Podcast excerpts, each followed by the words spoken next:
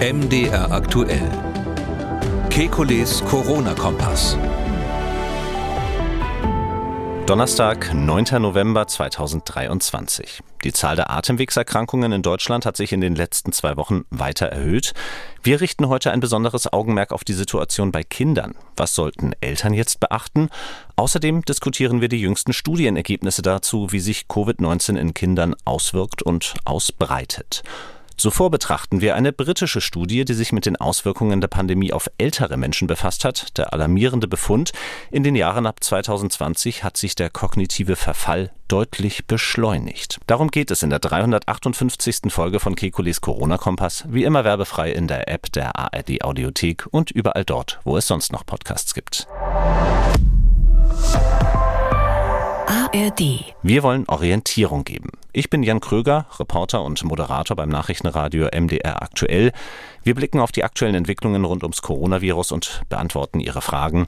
Das tun wir mit dem Virologen und Epidemiologen Professor Alexander Kekulé. Hallo, Herr Kekulé. Hallo, Herr Kröger. Herr Kekulé, wir beginnen heute mit einer Studie, die auch einiges an Medienresonanz erfahren hat, seitdem sie herausgekommen ist. Es ist eine britische Studie und der erste Befund daraus, der liest sich alles andere als gut. Untersucht wurden Menschen über 50 Jahren und der zentrale Befund lautet, der kognitive Verfall dieser Menschen hat sich um mehr als 50 Prozent beschleunigt während der Corona-Pandemie. Wir schauen uns diese Studie zu Beginn unseres heutigen Podcasts etwas näher an. Erst einmal, was heißt um mehr als 50 Prozent beschleunigt? Ja, das ist ein äh, anteilig, das muss man anteilig sehen. Und zwar äh, so, so dramatisch, wie es klingt, ist es nicht. Es ist jetzt nicht so, dass alle Menschen 50 Prozent weniger Denkleistung hätten oder mhm. sowas ähnliches durch die Pandemie, sondern es, das ist eine Studie, die gemacht wurde von der Uni Exeter in England. Und ähm, die haben äh, so eine ganz interessante Gruppe, ähm, die schon seit vielen Jahren verfolgt wird, genauer gesagt seit äh, 2015, ähm, wo man ähm, einmal im Jahr ähm, getestet hat, wie die kognitiv so drauf sind. Kann ich gleich ein bisschen erklären, wie man das gemacht hat. Und bei diesen Tests ist es so, dass man leider feststellt, diese Gruppe ist also schon, sind also alle schon deutlich über 50, äh, dass es von Jahr zu Jahr schlechter wird mit den, ähm, mit den neurologischen Leistungen, mit den Denkleistungen, mit dem Gedächtnis und so weiter. Das ist äh, leider nicht völlig unerwartet, auch wenn ältere Menschen das nicht wahrhaben wollen. Es ist ähm, so, dass diese jährliche Abnahme der Denkleistungen, der kognitiven Fähigkeiten im weiteren Sinne, dass die sich beschleunigt hat. Und da ist sozusagen die Abnahme um 50 Prozent stärker geworden. Also, oder um es konkret in Zahlen zu sagen, ähm, man hat so, mm, so, so, so, eine Reduktion sozusagen, die so im Bereich von zwei Prozent pro Jahr ungefähr liegt oder zwei, ein halbes bis zwei Prozent pro Jahr in der Größenordnung schwankt das. Und ähm, diese Reduktion der Denkleistung ist etwas angestiegen ähm, während der Corona-Krise.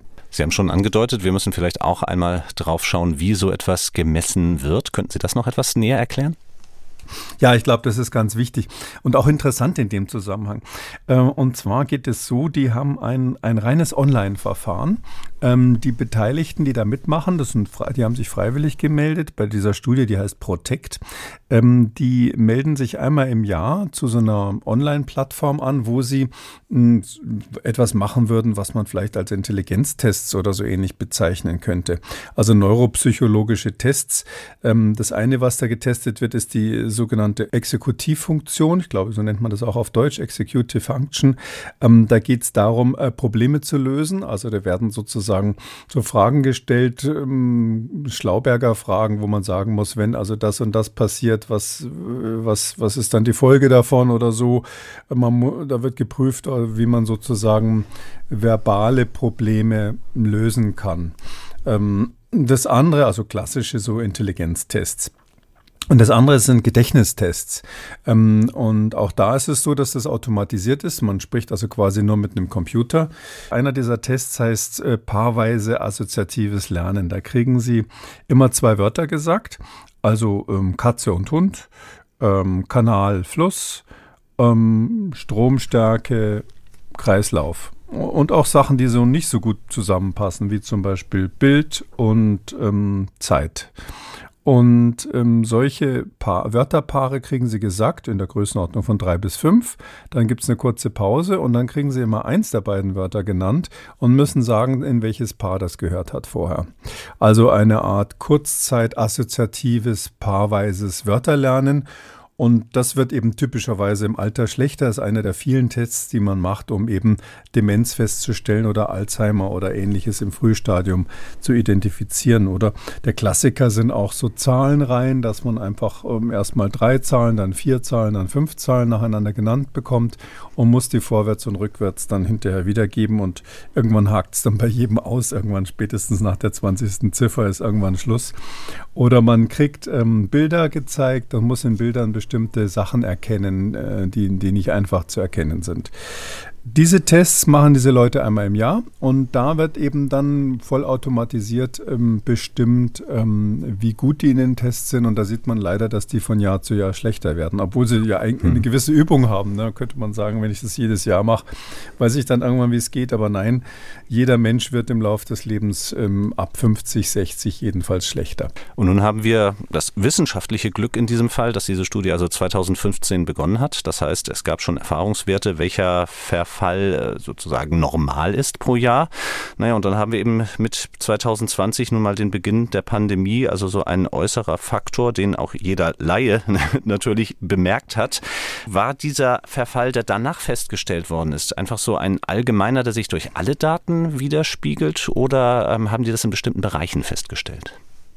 Nö, die haben quasi zwei große Bereiche gehabt, die dort eine Rolle gespielt haben. Eben dieses Arbeitsgedächtnis, das eine und das andere diese Exekutivfunktionen. Und das ist in beiden Bereichen festgestellt worden. Also sozusagen überall, wo man ähm, diese Untersuchung gemacht hat. Was ganz interessant ist, ist aber, dass ähm, man in drei Gruppen eingeteilt hat, weil man wollte jetzt natürlich schon ein bisschen wissen, hat das was mit Covid zu tun oder ist es jetzt die, vielleicht die Corona-Infektion bei den Leuten? Und diese Menschen geben auch einmal im Jahr ähm, eine ganze Reihe von sozialen Daten preis oder eben geben bekannt, ob sie eine Corona-Infektion hatten und ähnliches. Und da ist es so, ähm, dass die Assoziation mit Covid tatsächlich etwas stärker war. Also, oder andersrum gesagt, solche Patienten, die eine Covid-Erkrankung mhm. durchgemacht haben, die haben eine etwas stärkere Abnahme dieser Denkleistungen, sage ich mal, oder mal ganz konkret in Zahlen.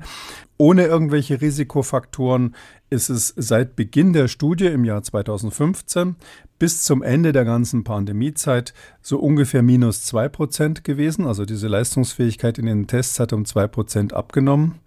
Klingt eigentlich dann doch wieder nicht so schlimm. Also alt, alt werden ist fürchterlich, aber an der Stelle äh, jetzt nicht so dramatisch, 2%. Aber eben statistisch signifikant. Diejenigen, die eine Corona-Infektion durchgemacht hatten in dieser Zeit, lagen bei 3%. Also da kann man schon sagen, ist eine Assoziation da, ist eine relativ große Zahl von Teilnehmern so dass man das rausrechnen kann. Ähm, da ist eine Assoziation da, dass die, die eine Corona-Infektion durchgemacht haben oder zumindest wissen, dass sie eine durchgemacht haben, weil das ja subjektive Angaben sind, ähm, dass die etwas deutlicheren Verfall zeigen als die, die keine Corona-Infektion gemacht haben während dieser Pandemiezeit oder am Ende dieser Pandemiezeit. Und besonders dramatisch oder noch, noch dramatischer eigentlich ist der Effekt bei denen, die schon vorher ähm, diagnostiziert wurden mit einer Einschränkung der kognitiven Leistungen, die also so eine Art beginnende leichte Demenz hatten. Bei denen ist es so, die schon vorher geschädigt hat, waren, die waren also doppelt so stark geschädigt wie der Durchschnitt mit minus vier Prozent am Ende der Pandemie. Das ist das eine. Ich bleibe trotzdem nochmal bei der Corona-Infektion und wissen ja auch Hörerinnen und Hörer unseres Podcasts ähm, über die kognitiven Symptome und die Folgen einer Corona-Infektion Bescheid. Haben wir zum Beispiel auch in der letzten Folge rund um Long-Covid besprochen. Ist das demgemäß eigentlich erwartbar, was da herausgekommen ist, oder gibt es da eben auch Überraschungen darüber hinaus? Also ich ähm, fand eigentlich, ich hätte mir erwartet, dass man viel deutlicheren Effekt bei denen sieht, die eine Corona-Infektion hatten. Also dass jetzt die, die Corona-Infektion nur so einen ganz kleinen Effekt gemacht hat, ähm, Das ähm, ist eigentlich für mich überraschend. Das mhm. heißt im Umkehrschluss, dass andere Dinge, die in der Pandemie eine Rolle gespielt haben, wesentlich stärkeren Einfluss auf die kognitiven Fähigkeiten dieser älteren Population hatten, als die Virusinfektion als solche. Wir haben das natürlich genau sich dafür interessiert, ist ja klar, und haben dann so ein paar Sachen gegengerechnet. Und zwar ist es so, der stärkste Effekt, also die stärkste Abnahme dieser kognitiven Leistungen, die hier gemessen wurden, war im ersten Pandemiejahr. Im zweiten Pandemiejahr, wo sich ja auch massenweise Menschen infiziert haben in, in England, ähm, da war's, äh, war, war der Effekt sogar ein bisschen rückläufig. Also die, die, die eine stärkere Einschränkung hatten im ersten Jahr, die haben zum Teil dann eine kleine Verbesserung gehabt wieder im zweiten Jahr, sodass das wieder aufgefangen wurde. Ähm, das andere, was sie gemacht haben, ist, sie haben das dann mit diesen mh, anderen Faktoren, die bekannt waren, ähm, korreliert, versucht rauszukriegen, wo was zusammenhängt. Und die haben starke Korrelation gefunden. Erstens bei der ähm, Abnahme sportlicher Betätigungen. Also die mhm. haben immer angegeben, ob sie sich betätigen oder nicht. Zweitens bei der Zunahme des Alkoholkonsums. Drittens beim Auftreten von äh, Depressionen oder bei Einsamkeitsgefühlen, also subjektiv erlebter Einsamkeit. Ähm, und das sind alles Faktoren, also diese vier Faktoren sind bekannte Risikofaktoren für Demenz im Alter. Und wir haben im, im Gesundheitspodcast sehr ausführlich über Demenz mal gesprochen und auch, auch was die klassischen Risikofaktoren sind. Also diese vier, ähm, äh, wenig körperliche Betätigung, Alkoholkonsum, Depression, Einsamkeit sind also ganz wichtige Risikofaktoren. Und mit denen ähm, ist das assoziiert gewesen, das Risiko dieser Zunahme während der Corona-Pandemie. Zum einen ist es also assoziiert mit Demenz, wie Sie sagen, aber ähm, die Beispiele wenig Bewegung, ähm, mehr Alkoholkonsum, Vereinsamung sind natürlich auch Nebenerscheinungen der Lockdowns, wie wir wissen. Und kommen die jetzt ins Spiel, wenn wir jetzt zur Frage kommen, was wir auch mit diesen Studiendaten anfangen? Also ich interpretiere diese konkrete Studie, jede Studie hat natürlich ihre Schwächen, ich interpretiere diese Studie ganz klar so, dass den größten Schaden die ähm, sekundären Maßnahmen ähm, angerichtet haben, also die, wie ich das immer nenne, sekundären Kollateralschäden durch die Gegenmaßnahmen.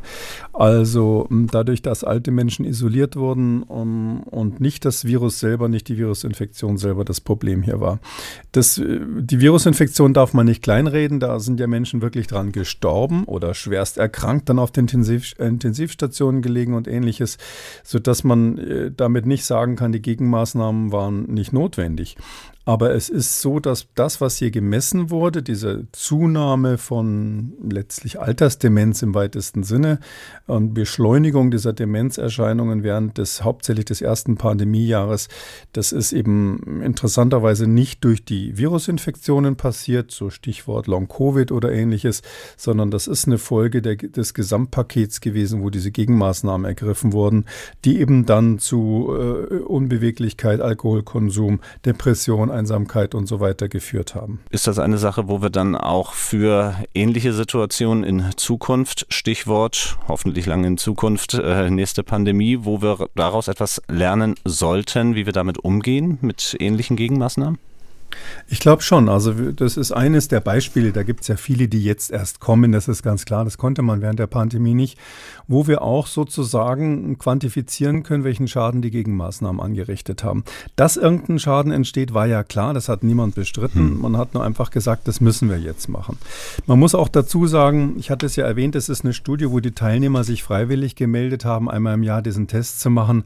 Wer meldet sich bei sowas? Schon mal erstens nur Leute, die irgendwie ähm, ähm, ein Smartphone oder ein Computer oder ähnliches haben, mit dem man das macht. Und insgesamt ist es so, das sagen auch die Autoren selber, dass das eher obere Bildungsschichten sind, die, die da teilnehmen. Und dadurch gibt es natürlich eine gewisse Verzerrung. Die haben eine gewisse, haben eine andere Aufmerksamkeit ihrer eigenen Gesundheit gegenüber. Und die ganzen Angaben werden ja subjektiv gemacht. Das heißt, man gibt es automatisiert in so ein Computersystem ein. Ähm, daher ist die Frage, ob man das so verallgemeinern kann, steht mal so im Raum. Aber das das ist eine hier gut gemachte Studie, ähm, die ähm, sozusagen die erste ihrer Art ist. Und ich sage jetzt mal ganz frech, in Deutschland wird man sowas nicht produzieren, weil man überhaupt nicht die Daten dazu hat, weil man längst damit hätte anfangen müssen, sodass es wahrscheinlich weltweit eine der ganz wenigen Studien bleiben wird, die hier überhaupt Daten generieren. Ähm, was heißt das für uns? Naja, wir haben ja diese Themen während der Pandemie immer diskutiert. Da gab es ja die einen Leute, die das sehr stark gefordert haben, die gesagt haben, das geht irgendwie gar nicht, dass man Gegenmaßnahmen ergreift und waren überhaupt dagegen äh, unter in, in Kaufnahme letztlich der Toten, die es dann geben würde. Ähm, andere haben gesagt, ähm, wir brauchen die Gegenmaßnahmen, auch wenn klar ist, dass da wahrscheinlich irgendwelche Schäden entstehen. Ich glaube, wir haben äh, zu spät in Deutschland in der Pandemie ähm, letztlich die Möglichkeit ähm, ausgereizt, ähm, Menschen zu schützen, hauptsächlich ältere und Risikogruppen, ohne massive Kontaktbeschränkungen zu machen. Also dort hätte man mehr machen können, meines Erachtens. Wenn man das mal offen diskutieren würde, ich muss sagen, ich bin nicht so glücklich darüber, dass man diese ähm, Pros und Cons nicht so wissenschaftlich aufarbeitet, zumindest in Deutschland nicht. Wir machen das ja viel weniger als die Engländer jetzt. Ähm, ähm, da, wenn man das diskutieren würde, könnte man, glaube ich, fürs nächste Mal schon ähm, das Maßnahmenbündel besser fokussieren und besser schärfen und, und genauer wissen, wenn ich diese und jede Maßnahme ergreife, welche Nachteile hat es, abgesehen davon, dass es natürlich immer von Vorteil ist, Infektionen zu vermeiden. Kommen wir zum zweiten großen Thema unserer heutigen Folge und das ist die aktuelle Infektionslage zunächst einmal. Wie in den letzten Wochen beziehen wir uns auch dieses Mal auf die Wochenberichte der AG Influenza beim Robert Koch Institut. In den letzten zwei Wochen hat sich Folgendes getan. Ähm, in der vorangegangenen Kalenderwoche gab es einen weiteren deutlichen Anstieg in diesen Daten bei den Atemwegserkrankungen. In dem heute rausgekommenen Bericht ist nun wieder von einem leichten Rückgang die Rede, aber es gibt da auch Ausnahmen und auf diese beiden Ausnahmen möchte ich einmal zu sprechen kommen. Zunächst einmal geht es darum, wer mit einer Atemwegserkrankung ins Krankenhaus kommt. Dort ähm, liegen bei den hospitalisierten Patientinnen und Patienten 28 Prozent wegen einer Covid-19-Diagnose, also 28 Prozent von allen mit einer schweren Atemwegserkrankung. Für mich als Laien lese ich das so. Covid-19 macht da immer noch einen Unterschied. Also äh, unter der Annahme, dass diese Daten des RKIs so stimmen, ist das natürlich eine massive Zunahme. Also wenn man jetzt das RKI aktuell ähm, sagt, dass also von allen, die schwere Atemwegserkrankungen haben und deshalb im Krankenhaus sind, fast ein Drittel, muss man dann sagen, 28 Prozent, tatsächlich wegen Corona behandelt werden, auf Corona behandelt werden, dann ist das ein Anstieg dieses Anteils. Also der, die Corona-Infektionen nehmen dann offensichtlich zu. Ähm, ich nehme das einfach mal so zur Kenntnis. Man muss allerdings auch dazu sagen, dass diese wöchentlichen Berichte die darf man als solche nicht so, oder wöchentlichen Zahlen darf man nicht so auf die Goldwaage legen. Omikron ist insgesamt ähm, ein Virus, was deutlich weniger schwere Infektionen macht im Vergleich zu den früheren äh, SARS-CoV-2-Varianten. Aber wenn Sie natürlich wie im Moment sehr, sehr viele Infektionen haben, die allermeisten sehr leicht verlaufen, im Grunde genommen wie Erkältungen, dann haben Sie natürlich trotzdem als Spitze des Eisbergs sozusagen einen kleinen Anteil schwerer Verläufe und von denen landen dann einige im Krankenhaus und dadurch sind solche Zahlen zu erklären. Hm. Ich glaube, wichtig, wichtig ist, ähm, dass man sich klar macht, ähm, was, was bedeutet das Ganze. Covid ist eigentlich von der Symptomatik her wie eine normale Erkältungskrankheit geworden. Das ist gut und schlecht. Das Gute ist, dass es eigentlich nichts so Schlimmes mehr ist. Das Schlechte ist, dass es eben auch nicht mehr so ernst genommen wird und dadurch Risikopersonen eben leichter mal angesteckt werden, weil man eben sagt, na, es ist doch nur so eine Art Schnupfen.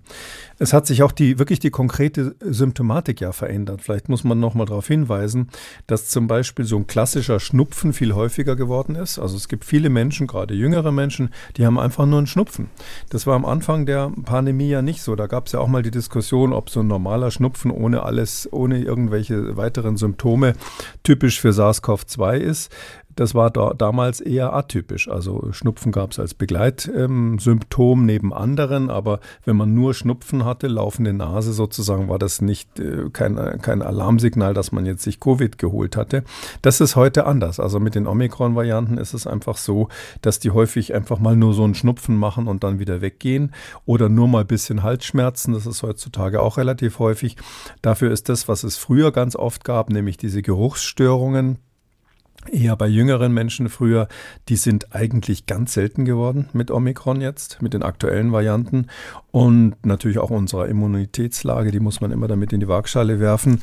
Und ähm, auch so schwere Allgemeinsymptome, die ja eigentlich am Anfang so das Problem waren bei der SARS-CoV-2-Infektion, dass man sich also wirklich sehr krank gefühlt hat und ähm, Knochen, schwerste Knochenschmerzen zum Teil hatte, äh, manche dann früh eine Lungenbeteiligung gleich bekommen haben.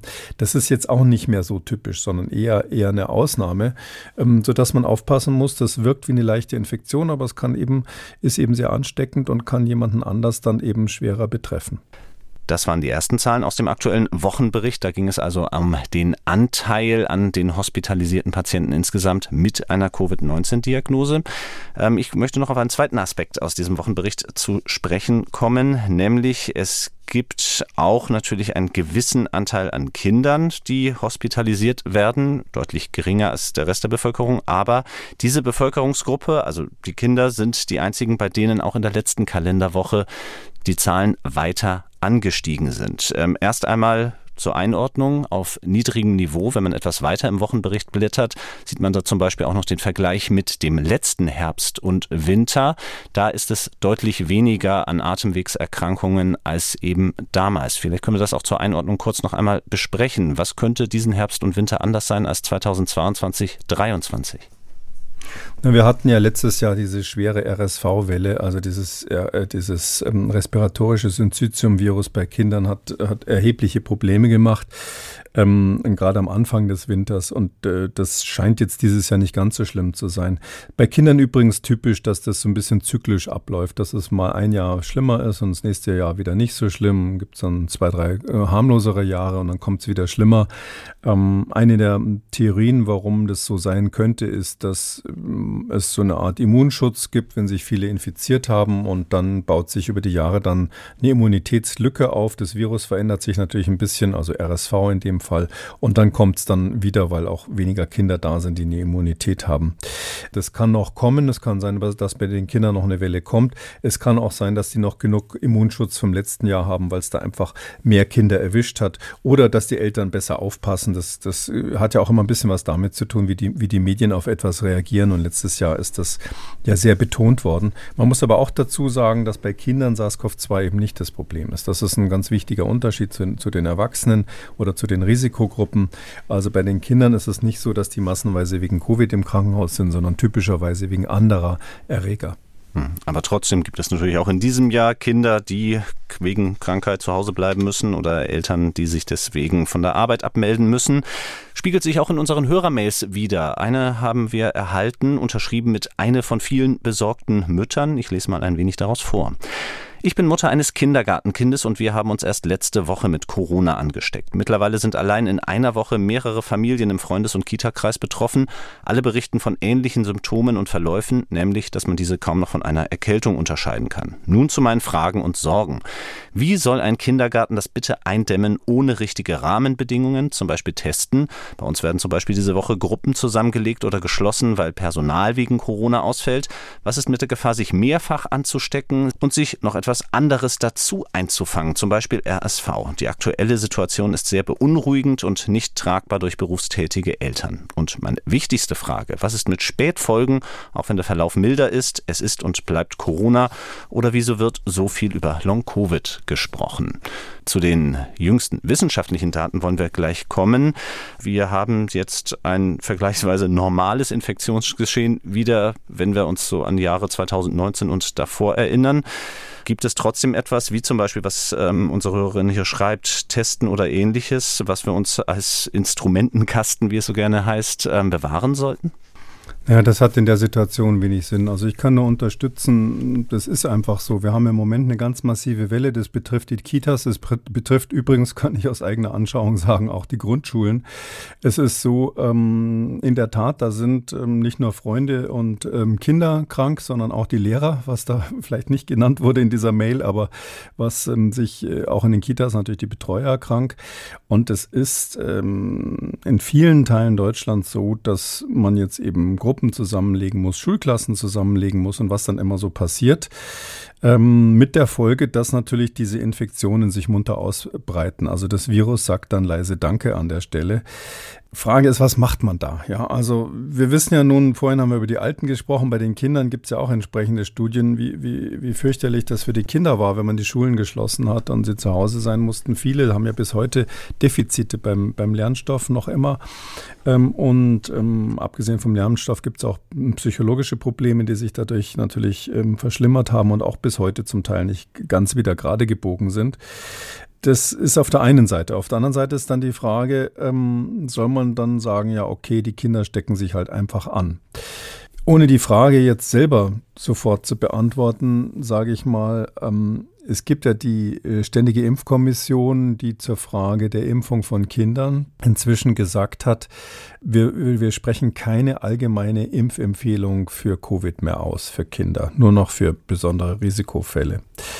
Ähm, was bedeutet das eigentlich? Das heißt ja, dass man die Infektion, die sogenannte natürliche Infektion, klingt immer so positiv, ist aber trotzdem ein Virus, ja, dass man die billigend in Kauf nimmt. Weil es ja klar ist, dass wenn Kinder ähm, zusammen sind, eben wie es da in der E-Mail auch geschildert wurde, ähm, die Klassen zusammengelegt werden, irgendjemand ist immer krank, weil sich die, äh, die Empfehlung, die ja äh, inzwischen quasi alle Fachleute ständig geben, wer krank ist, bleibt zu Hause, äh, da halten sich eben leider nicht alle dran. Es gibt immer noch Eltern, die ihren Kindern morgens dann das äh, gute Paracetamol-Zäpfchen verpassen, damit sie noch in die Kita oder in die Grundschule können.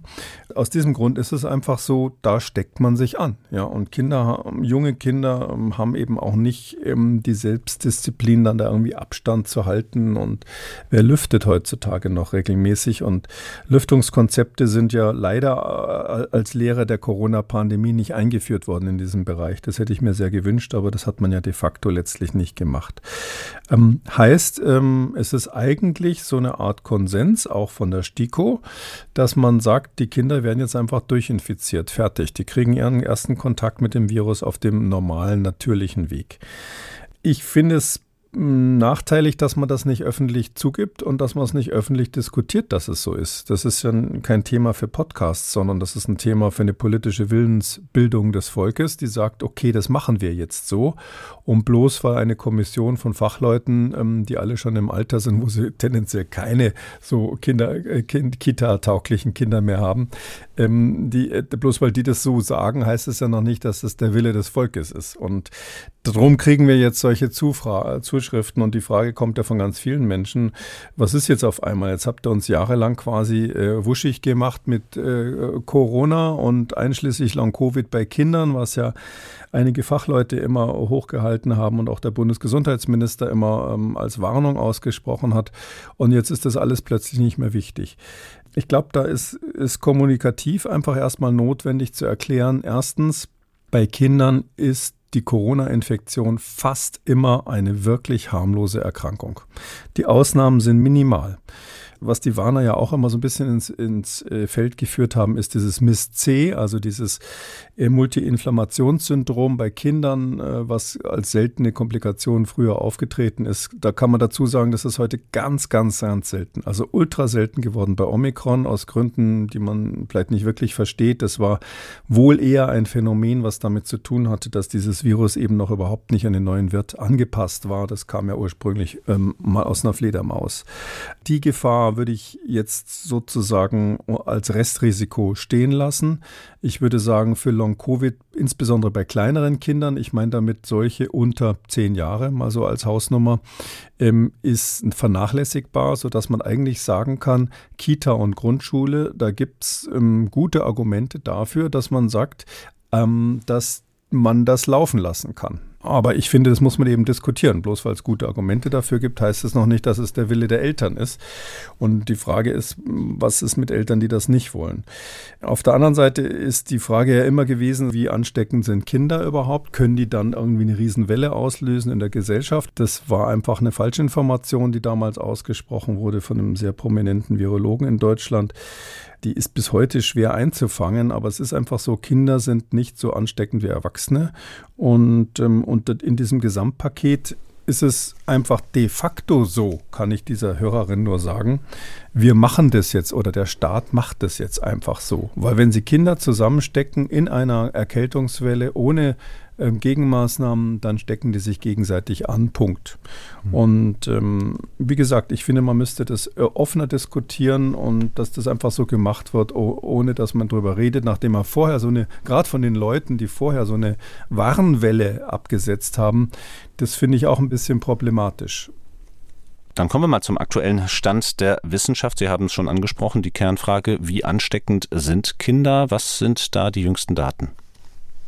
Ja, es gibt mehrere Studien, es gibt zwei Studien, die wir heute ja auf der To-Do-Liste haben. Die eine ähm, ähm, ist gerade erschienen in JAMA Pediatrics, einer sehr renommierten Zeitschrift, kommt von der Universität in Southern California, also Los Angeles, aber nicht UCLA, sondern die andere von den beiden und aus Stanford, ähm, also auch da Bay Area in San Francisco, Palo Alto, da, da wo die Silicon Valley sagt man heute mhm. dazu. Äh, und ähm, aus der Ecke, ähm, wo eigentlich normalerweise qualifizierte Studien kommen, haben die eine ähm, ganz interessante Studie gemacht. Sie haben untersucht, ähm, wie sieht es eigentlich bei Omikron aus mit der Ausscheidung des Virus bei Kindern. Also wie ansteckend sind Ki Kinder bei Omikron. Da muss man dazu sagen, Omikron ist ja fast schon ein neues Virus. Es gab für die vorherigen Varianten gab es schon mehrere Studien, die, äh, die sich damit ähm, sehr intensiv auseinandergesetzt mhm. haben. Eine ist aus dem April 2021, das, die ist relativ bekannt, weil man in Manitoba das gemacht hat, in Kanada. Da hat man am Anfang 2020 schon, also von, von Februar 2020 bis Dezember 2020, ein paar hundert Proben gezogen von Kindern und hat ähm, äh, das verglichen mit Erwachsenen und hat ähm, gesehen, dass die, die Anzucht von Viren im Hals, also die, die Viruskonzentration sozusagen, damit auch die Infektiosität bei Kindern weniger als halb so groß ist. Also Risikofaktor 0,45, also etwas weniger als die Hälfte. Ähm, die haben eine halb so große ähm, äh, Wahrscheinlichkeit, dass man dann da Virus überhaupt anzüchten kann aus dem Hals. Äh, Kinder im Vergleich zu Erwachsenen. Da wurden nicht einmal die ganz kleinen Kinder nochmal rausgenommen. Also ähm, heute ist relativ klar, dass man immunologisch eigentlich nicht 18 Jahre, also Erwachsene sozusagen als Grenze setzen sollte, sondern eher so ein Alter zwischen, naja, so um die 10 Jahre in dem Bereich wäre sinnvoll. Man müsste eigentlich sagen 10 Jahre plus und unter 10 Jahre. Da ist, das, ist diese immunologische Situation unterschiedlich. Ähm, das heißt also, dieser, dieser Faktor von 0,5 oder dieses halbes Risiko, das wäre wahrscheinlich noch deutlicher, wenn man nur die Kinder von 0 bis 10 nehmen würde. Das galt aber bisher immer nur für die Vor-Omikron-Varianten, weil bei Omikron hat es keiner untersucht.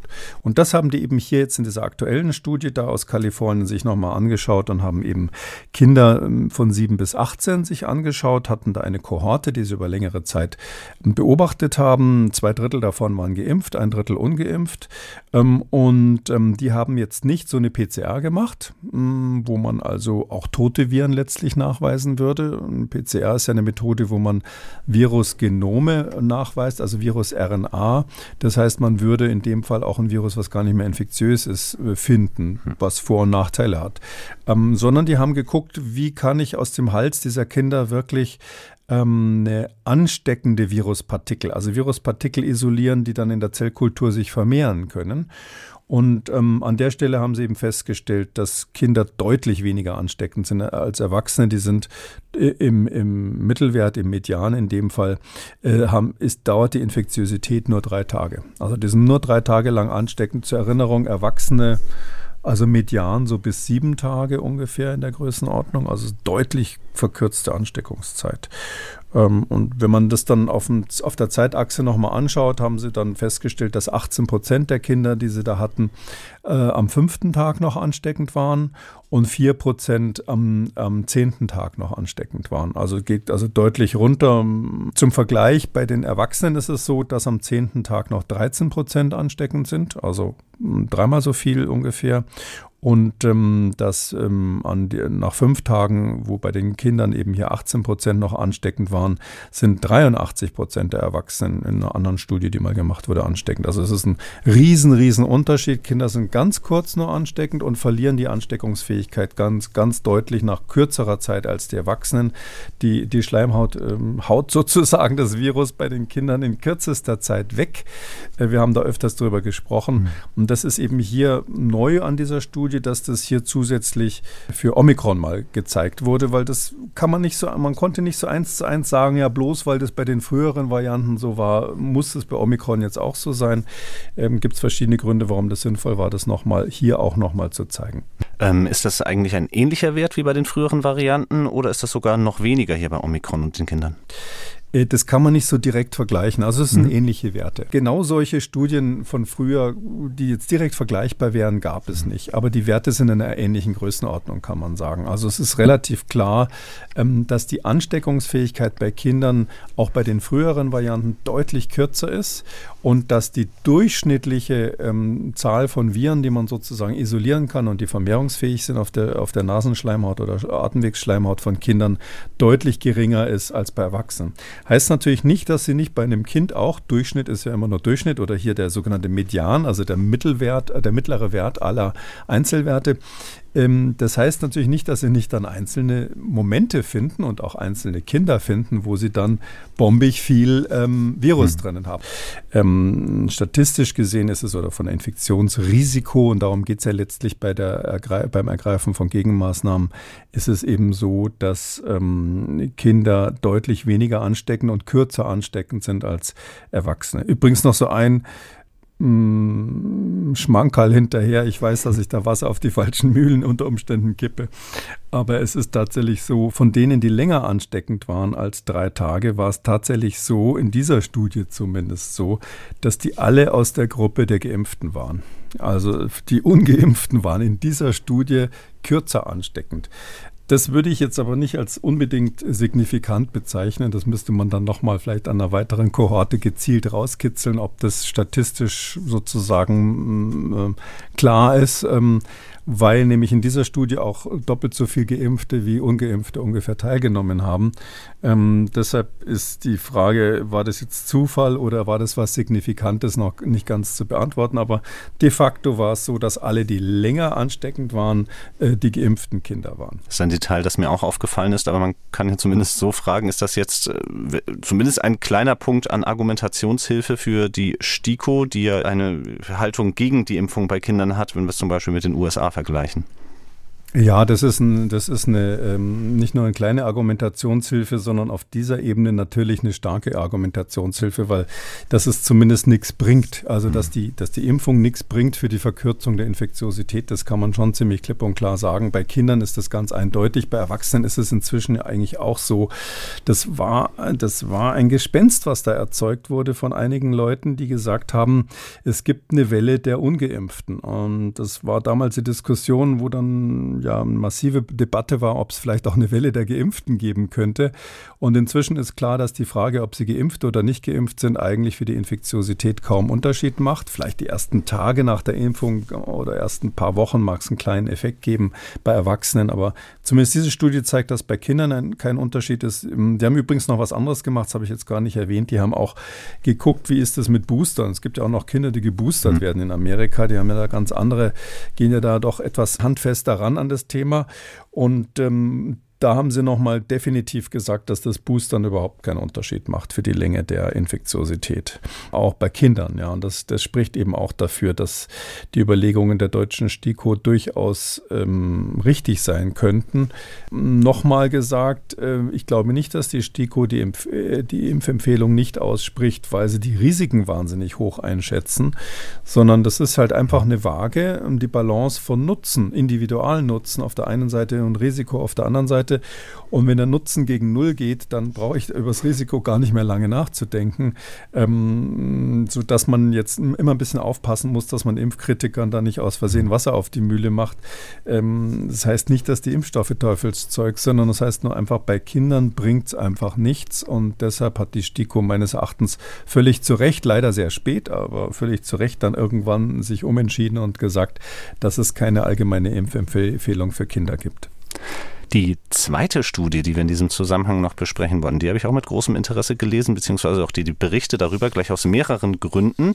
Die hat sich ähm, auch damit befasst, warum Covid-19 bei Kindern anders verläuft im Körper als bei Erwachsenen. Ein Fakt ist sehr interessant. Ähm, wir reden ja immer über die Antikörper, die wir nach Infektion oder auch nach Impfung bekommen und wie sie bei Erwachsenen mit der Zeit abnehmen. Und bei Kindern hat diese Studie jetzt beobachtet, speziell bei Kleinkindern, dass der Antikörpertiter konstant hoch bleibt. Ähm, ist das so das spannendste Ergebnis dieser Studie? Ja, das ist eins der interessanten Ergebnisse dort. Ähm, da muss man sagen, die ist jetzt gerade in Cell erschienen. Cell ist so eine unserer ähm, äh, absolut, das ist so das sozusagen der Vatikan, eine der, eine der Journale, die der Vatikan sozusagen des, der Molekularbiologie sind. Ähm, ähm, ist auch eine sehr umfangreiche Publikation, die man jetzt nicht, so, nicht im Detail besprechen kann. Aber eins muss ich dann doch an der Stelle dazu sagen, dass es Co-Autoren aus Tübingen gab, die daran beteiligt waren. Grüße in meine alte wissenschaftliche Heimat. Stanford ähm, an der Stelle wieder, wieder hauptsächlich beteiligt.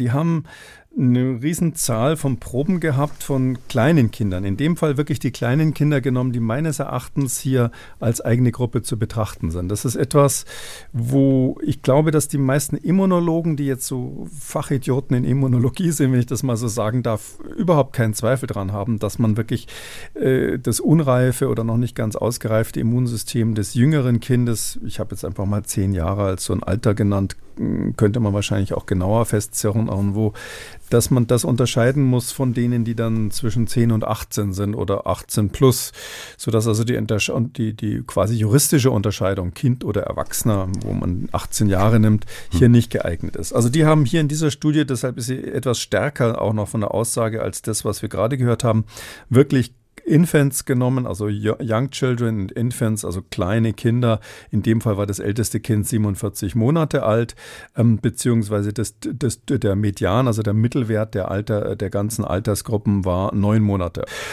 Und ähm, die haben sie über einen relativ langen Zeitraum auch beobachtet und haben ähm, jetzt ähm, hatten verschiedene Infektionen da. Einige haben Omikron-Varianten abgekriegt, einige haben Varianten vor Omikron abgekriegt und die wurden über die ganze Zeit gesammelt, muss man auch dazu sagen, jetzt nicht in Stanford oder Tübingen, sondern das war eine Kohorte vom Cincinnati Children's Hospital, also das Kinderkrankenhaus in Cincinnati. Die haben die eigentliche Fleißarbeit gemacht, das immer einzusammeln alles.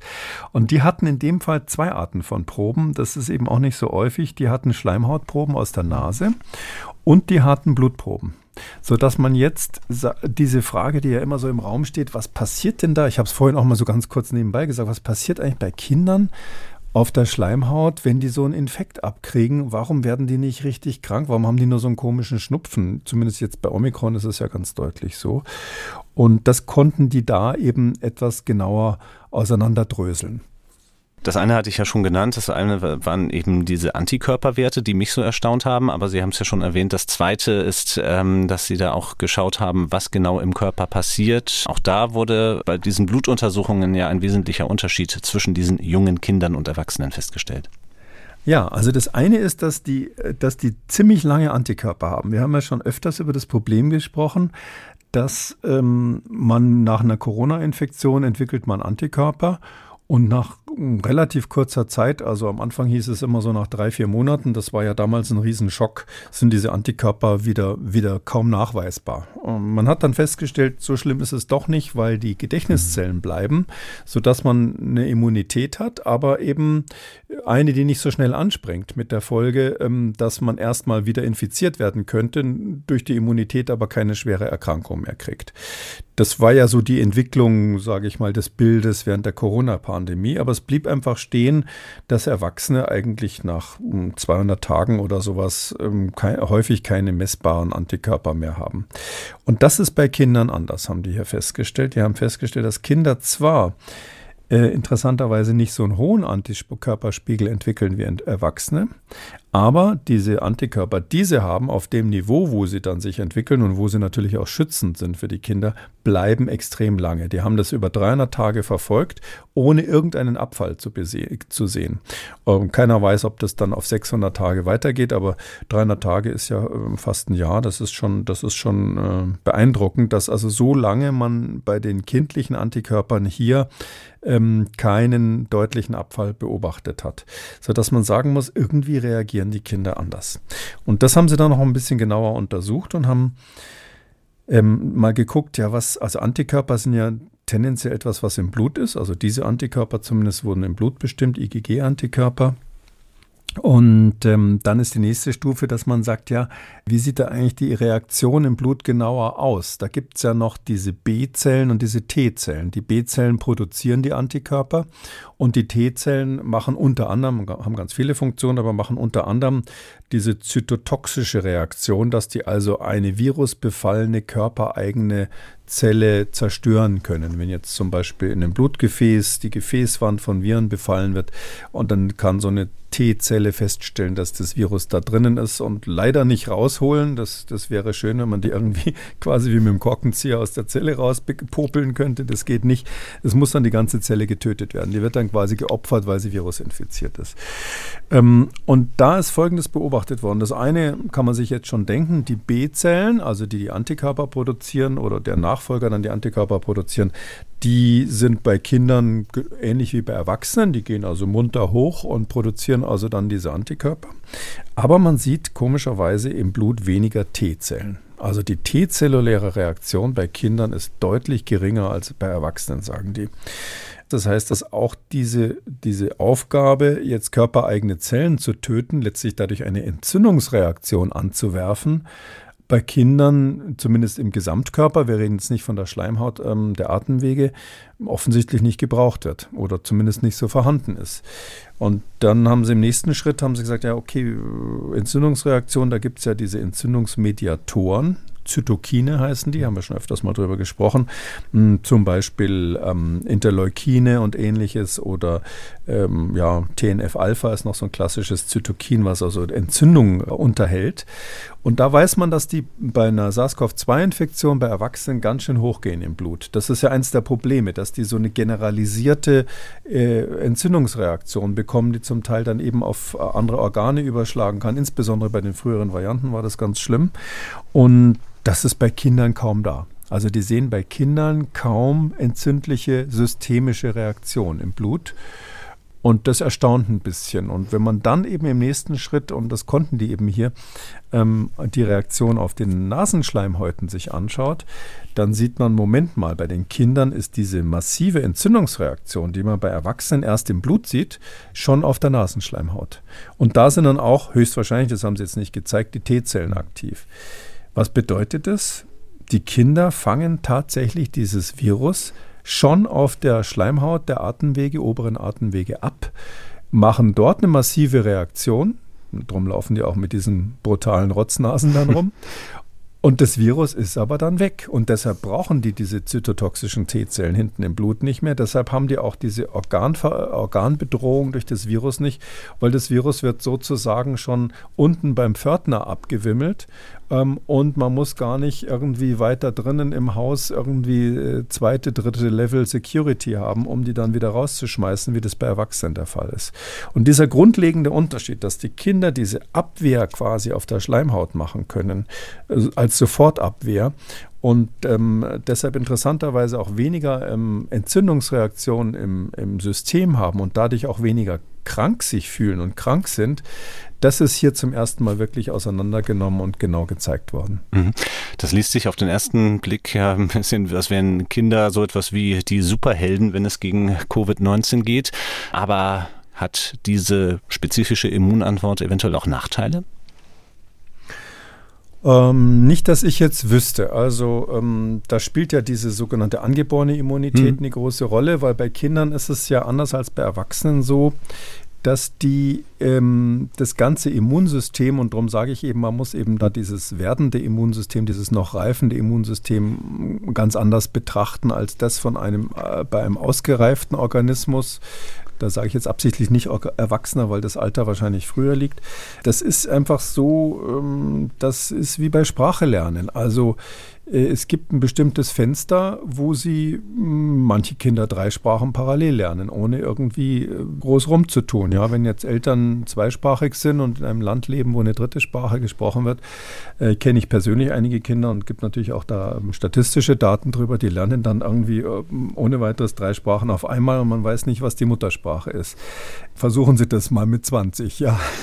Sie, da ist das Fenster einfach geschlossen. Und so wie es beim Sprachenlernen ist, dass das Kind Kind äh, in einem bestimmten Alter so eine Aufmerksamkeit dafür hat, das aufzusaugen wie ein trockener Schwamm. So ist das Immunsystem in einer bestimmten Phase eben in den ersten Lebensjahren so aufgestellt, dass es sagt, gib mir mal hier so ein paar hm, typische Beispiele für äh, gefährliche Erreger oder für nicht so gefährliche Erreger, also fremd und eigen muss ja auch unterschieden werden. Und in dieser Phase prägt sich das und da können die das einfach mit einer sage ich mal, Eleganz hinkriegen, was Erwachsene nicht mehr können. Oder fangen Sie mal an, mit 40 Klavier zu lernen oder ähnlich. Das ist ähnlich schwierig. Ich selber habe mit 30 angefangen, Ski zu fahren, kann davon berichten, dass es auch nicht so günstig ist, das nicht schon früher gemacht zu haben. Also daher ist es so, ich glaube nicht, dass es Nachteile hat, sondern ich glaube, das ist einfach eine besondere Fähigkeit von Kindern, ähm, sich hier zur Wehr zu setzen. Das erklärt eben das, was wir vorhin besprochen haben. Das erklärt eben, warum Kinder weniger ansteckend sind und weniger schwer krank werden. Man muss an der Stelle vielleicht noch eins nochmal in Erinnerung rufen. Der Laie denkt ja immer, ah, so ein Virus ist wahnsinnig gefährlich und macht mich krank. Eigentlich ist es so, dass das, was wir selber als Krankheitsempfinden bei den meisten Viren ähm, wahrnehmen, oder als Symptome beschreiben. Das ist eigentlich die Symptome, die auftreten durch die Abwehr des Körpers, also durch die Gegenwehr. Also diese Entzündungsmediatoren, diese Zytogine, die dann im Blut hochgehen, die machen dieses komische Gefühl, dass einem alle Knochen wehtun und dass man sich so krank fühlt und, und das Gefühl hat, man will ins Bett oder auch, dass das Fieber steigt und solche Sachen. Das, das Virus selber macht ja kein Fieber, sondern das ist die Gegenreaktion, die das Fieber macht. Und wenn irgendwo Zellen kaputt gehen, also wenn wir von Multiorganversagen sprechen, bei bei SARS-CoV-2-Infektion, dann ist es ja so, die, die, die, das Virus infiziert irgendwelche Zellen im Körper. Das ist bis dahin gekommen. Es ist natürlich ein Problem, dass die erste Linie der Abwehr nicht funktioniert hat, meistens eben dann bei älteren Menschen. Und dann kommen aber die Symptome oder das Kaputtgehen dieser Zellen kommt dadurch, dass eben unter anderem diese T-Zellen, diese zytotoxischen T-Zellen dann sagen, okay, da ist ein Virus drin, das mache ich jetzt kaputt. Und dadurch macht es halt dann die eigene Leber kaputt oder die eigene Niere oder was auch immer, ähm, ohne Rücksicht auf Verluste, weil, weil das Immunsystem eben hier quasi dann eine Entzündung produziert. Aber die Entzündung wird produziert letztlich durch die Immunabwehr. Und ähm, wenn man dann lernt, oder jetzt gerade wir festgestellt haben, dass Kinder im peripheren System, im, im, im, im, Blut dann letztlich weniger aktive Immunabwehr haben, dann erklärt es ganz klar, warum die weniger Symptome haben. Die haben eben nur die Rotznase und das war's. Mhm. Kommen wir noch einmal kurz darauf zurück, wie wir dieses Thema auch eingeleitet haben. Was sollten Eltern und Kinder jetzt bedenken? Wie kommen sie halbwegs gut durch den Winter? Ähm, also ich glaube ganz ehrlich gesagt, ähm, ich würde jetzt auch aufgrund dieser zunehmenden Daten, die das, was früher ja so Vermutungen waren, eigentlich bestätigen, würde ich sagen, äh, man soll sich bei jüngeren Kindern, also ich sage jetzt mal so Altersgrenze zehn Jahre, ähm, man soll sich nicht zu viel Sorgen wegen Long-Covid machen und schon gleich gar nicht wegen Miss C, sondern es ist so, es, es wird wahrscheinlich am Schluss des Tages besser sein, wenn sich ein Mensch im Lauf seines Lebens, äh, bevor er zehn Jahre alt geworden ist, mit SARS-CoV-2 infiziert, gerade jetzt mit der Omikron-Variante, wo, wenn man so will, diese gewisse Immunität relativ kostengünstig zu haben ist, ohne großes Risiko zu haben ist. Ich glaube, das ist eigentlich nicht das Schlimmste. Ähm, und klar wäre es wünschenswert, dass wir eines Tages, und das ist natürlich ganz, ganz wichtig für die Wissenschaft, die letzte Studie hat es ja auch nochmal belegt, dass man einen Impfstoff hat, der einerseits für Kinder absolut sicher ist und andererseits genauso wirksam wie eine natürliche Infektion, sprich dann typischerweise nasaler Impfstoff, der über die Schleimhaut wirkt. Das wird ja auch versucht, das will man ja mhm. machen. Klar ist jetzt nicht mehr so viel Geld drinnen, als die Milliarden von Warp Speed und Co. Ähm, sozusagen äh, angeboten wurden, aber irgendwie mm, mehr schlecht als recht ist die Pharmaindustrie schon dabei, sowas zu entwickeln. Ähm, da wäre es eines Tages dann vielleicht so, dass wir ein paar Tropfen in die Nase geben bei Kindern und damit dann ähm, quasi die natürliche Infektion simulieren und das wäre besser als eine echte Infektion. Aber das haben wir nicht. Das ist Zukunftsmusik. Das heißt, ähm, ich glaube, man sollte das einfach mm, in der jetzigen Lage versuchen, entspannt zu nehmen und sagen, okay, dann haben die Kinder das eben. Und da rechne ich dann damit, ich habe immer ein paar Schnelltests zu Hause, dass ich auch weiß, wenn die Kinder das haben, dass ich eben dann an dem Wochenende nicht die Oma einlade oder die, oder die Kinder zur Oma mhm. schicke, weil die eben nach wie vor gefährdet ist, vor allem wenn sie sich möglicherweise nicht boostern lassen wollte, weil sie gesagt hat, jetzt reicht es mir, jetzt habe ich vier Booster drinnen, mehr brauche ich nicht. Und ähm, mit einem gewissen Recht. Und ich glaube, man müsste halt da mehr kommunizieren, ja. Also es ist ja immer noch so, also das kann man ja offen sagen, als, äh, also ich glaube, Christian Drosten würde das heute heute nicht wiederholen, dass Kinder genauso infektiös sind wie ansteckend, äh, wie Erwachsene oder wahrscheinlich, hat er damals gesagt. Das würde der nicht wiederholen. Äh, ist ja äh, ein extrem, ein hervorragender ähm, Corona-Forscher. Aber es gibt eben Medien, die das noch wiederholen. Da ist so ein Politikum draus geworden. Und ich glaube, da sollten ähm, die früheren, die, die einfach früher falsch gelegen haben, sollten über den Schatten springen und auch mal öffentlich erklären und sagen, das war ein Irrtum, liebe Eltern, ihr müsst jetzt nicht mehr so viel Angst haben. Es ist auch so, dass die Sorgen vor Long-Covid äh, bei Kindern höchstwahrscheinlich unbegründet waren. Es war ja richtig, für alle Fälle mal auf der sicheren Seite zu sein. Aber so ein Statement, glaube ich, braucht man mal, um, um eben auch unter den Eltern dann Missstimmungen zu vermeiden, weil die einen sehen das wahrscheinlich so, ich schätze mal, Hörer dieses Podcasts sehen das eher so, dass sie sagen, naja gut, äh, geht halt nicht anders im Moment, solange es keine nasalen Impfstoffe gibt, äh, werden die Kinder halt zur Zeit mal in dieser Generation infiziert. Ähm, und die anderen sagen, nee, das muss man auf jeden Fall verhindern. Wo sind die Schnelltests, wo sind die Masken, warum gibt es keine Gegenmaßnahmen? Ich glaube, da wäre es gut, wenn seitens der Wissenschaftler und auch seitens der Politik mal klare, eine klare Änderung der bisherigen Doktrin im Grunde genommen erklärt wird. Damit sind wir am Ende der 358. Ausgabe von Kekules Corona-Kompass. Vielen Dank, Herr Kekule, für heute. Den nächsten Corona-Kompass gibt es dann in zwei Wochen zu hören. Und wenn Sie Lust haben, in dieser Zwischenzeit auch mal woanders reinzuhören, dann empfehle ich Ihnen die neue Staffel des True Crime Podcasts von Bayern 3. Die läuft jetzt unter dem Titel Unter Verdacht. Strafverteidiger Dr. Alexander Stevens und Moderatorin Jacqueline Bell sprechen dort über neue spannende Kriminalfälle. Und es geht um Menschen, die unter Verdacht geraten sind, ob zu Unrecht oder nicht, das wird sich herausstellen im Verlauf dieser Folgen. Wer lügt, wer sagt die Wahrheit?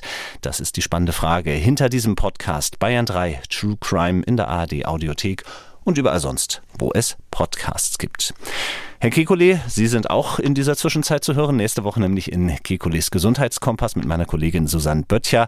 Ich danke nochmal für heute und dann bis in zwei Wochen. Machen Sie es gut. Tschüss. Danke Ihnen, Herr Kröger. Ciao. Wenn Sie eine Frage haben oder ein Thema, das Sie bewegt, dann schreiben Sie uns. Die Adresse lautet mdraktuell-podcast.mdr.de oder rufen Sie uns an, kostenlos unter 0800 322 00. Kekules Corona-Kompass gibt es als ausführlichen Podcast in der App der ARD Audiothek und überall sonst, wo es Podcasts gibt. Und wer das ein oder andere Thema noch einmal vertiefen möchte, alle wichtigen Links zur Sendung und alle Folgen zum Nachlesen finden Sie unter jeder Folge unter Audio und Radio auf mdr.de. MDR aktuell. Kekules Corona-Kompass.